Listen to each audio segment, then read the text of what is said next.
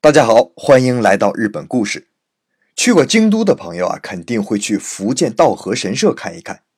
前几天呢，我刚看过一条报道，好像是二零一六年外国人来日本最人气的地方就是京都的福建道和神社。哎呀，一提起这个名字啊，我就非常亲切，因为我在以前呢曾经在京都住过两年，就在福建道和神社附近，骑车都不用五分钟，所以啊。以前是经常去那儿玩那福建道和神社呢，是供奉商业之神的。道和嘛，又是稻米呀，又管荷包，也就是钱包。所以啊，原来去福建道和神社的，都是求自己生意兴隆或者五谷丰登的。不过现在去那里的人呢，绝大多数都是为了看一看那个著名的千本鸟居。哎，这就说到我们今天的正题了。很多朋友啊，可能看过章子怡出演的《艺伎回忆录》，里面章子怡扮演的那个小百合，小的时候曾经穿过一个个红色的门在跑，哎呀，场景非常的美丽。那就是福建道和神社的千本鸟居。那好啊，我们先来说说鸟居是什么。鸟居啊，是日本神道教中代表神界和人界的交界处，甚至啊，它比神社本身诞生的时间还要早。日本神社大约诞生在公元七世纪，也就是我们的唐朝。那个时候啊，日本叫做飞鸟时代，而鸟居呢，却可以追溯到日本最古老的神话——天之岩户神话时代。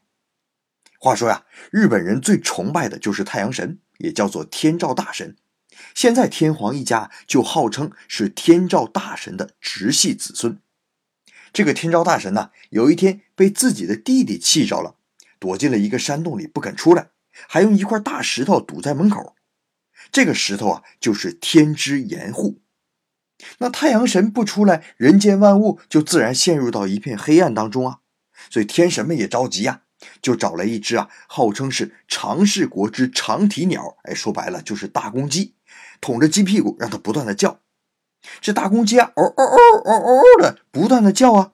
天神们呢，就在鸡叫的时候，就在外面嘻嘻哈哈的，又唱歌又跳舞。那天照大神呢，自己憋在石头洞里边，心里想啊：你们这干什么呢？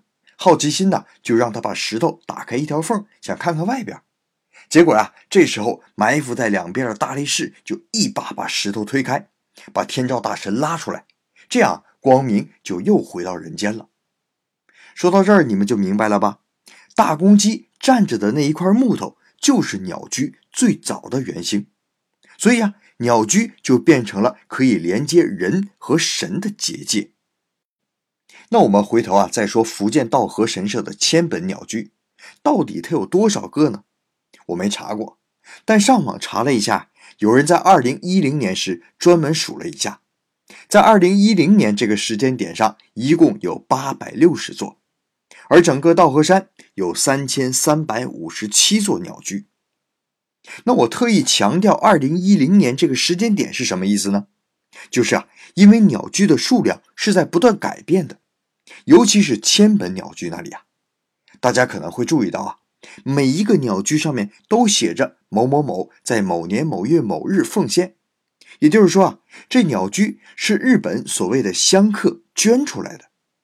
因为不断的有人捐造鸟居，也就不断的破旧的鸟居被替换下来。那替换下来的鸟居啊，大小不一样，有可能是拆下来两个小的，换上了一个粗的，所以总数量一直在不断的变化。那这一座鸟居大概是多少钱呢？福建道和神社的官网上明码实价标了出来，最小的粗细直径在十五厘米，售价十七万五千日元。和人民币大概是一万一千多，最大的直径在三十厘米左右，售价一百三十万日元，和人民币八万多。